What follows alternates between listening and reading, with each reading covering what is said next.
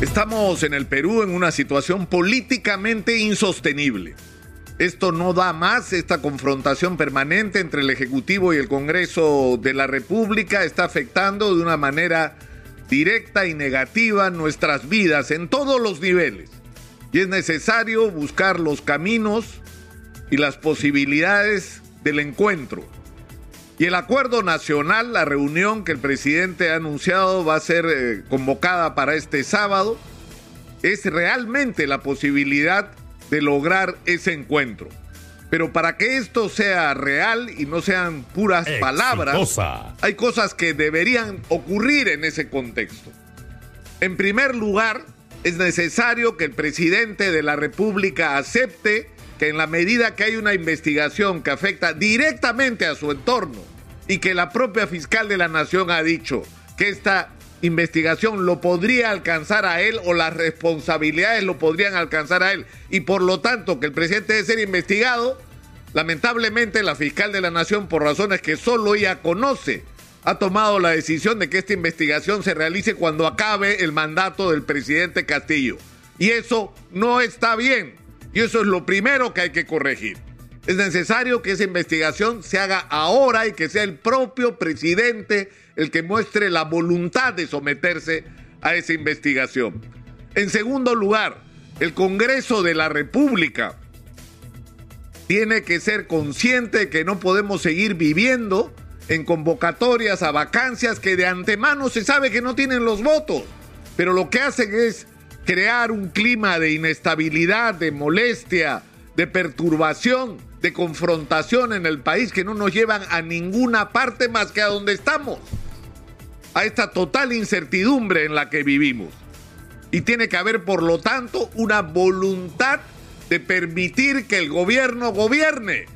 Pero para que el gobierno cumpla con su función, también tiene que haber un cambio por parte del Ejecutivo. No se puede seguir construyendo un gabinete en función de sumar votos con calculadora, de a ver qué ministerio le entrego a quién, para que a cambio de ello me entreguen sus votos en contra de la vacancia en el Congreso de la República. Eso nos pone como estamos.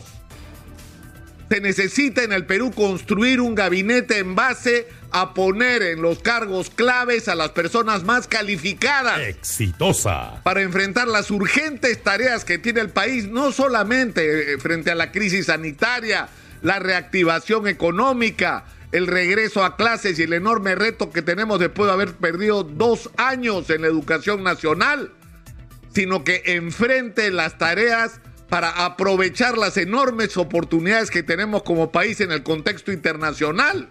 Pero para eso necesitamos a la gente adecuada, para lo cual hay que constituir un gobierno de unidad, donde los ministros sean nombrados en función a sus calificaciones y capacidades para asumir los retos y no en función de por quién votaron el 6 de junio o cómo votarían si hubiera un debate sobre la vacancia presidencial en el Congreso de la República.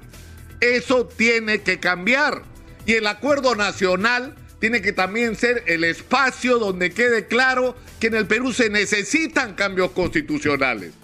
Que estos cambios constitucionales son absolutamente necesarios, pero que la discusión sobre la reforma constitucional tiene que hacerse con orden, con responsabilidad, no en función a las urgencias, sino a un pensamiento de largo plazo y tiene que ser visto como un espacio de encuentro. Es decir, la constitución tiene que reflejar todo aquello que nos une y no puede significar una constitución que es la imposición de las ideologías de unos sobre otros. Eso se tiene que acabar y el acuerdo nacional puede ser el gran marco para esta discusión serena y ordenada sobre algo tan necesario como el cambio constitucional. Pero junto con eso, y así como el Ejecutivo tiene sus propias responsabilidades, en el Congreso de la República es absolutamente indispensable que se aborden reformas como la, reforma, la reforma, por ejemplo, del sistema político y de partidos, que es una vergüenza lo que es el sistema de partidos el día de hoy. Es urgente una, una, una reforma del sistema de pensiones. Es indispensable que no solamente ocurra esto, sino que además se enfrente, y esto es una tarea conjunta del Ejecutivo y del, sistema parlamentario, del Congreso de la República, para enfrentar el reto de la corrupción. Y eso supone no solamente medidas severas contra la corrupción, que suponga, en China fusilan a los corruptos, acá no los podemos fusilar, pero lo que sí podemos hacer es darle las penas severas, considerarlos casi delitos de lesa humanidad, no darle beneficios penitenciarios a los corruptos, es decir, tenemos el reto de simplificar los procedimientos para que las obras se hagan y se hagan bien y se hagan rápido y endurecer las penas para que el que, que, meta la mano reciba el mensaje, toda la sociedad, de que el castigo va a ser el más severo. Tiene que ser implacable la lucha contra la corrupción. Y eso nos tiene que comprometer a todos porque la corrupción atraviesa todo el sistema del aparato del Estado peruano. Yo creo que este fin de semana, sinceramente, la reunión del Acuerdo Nacional abre una gran oportunidad que no podemos dejar pasar.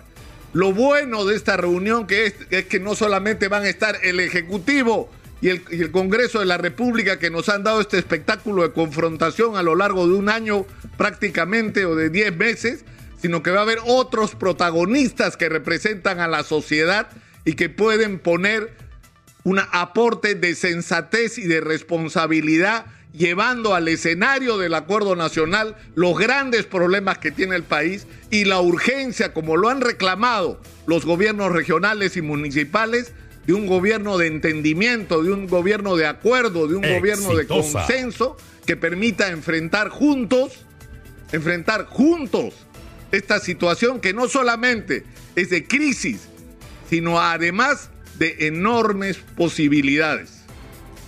Parece imposible, pero sí se puede si ponen todos su cuota de voluntad, de responsabilidad y si ponen por delante los intereses del país a los suyos.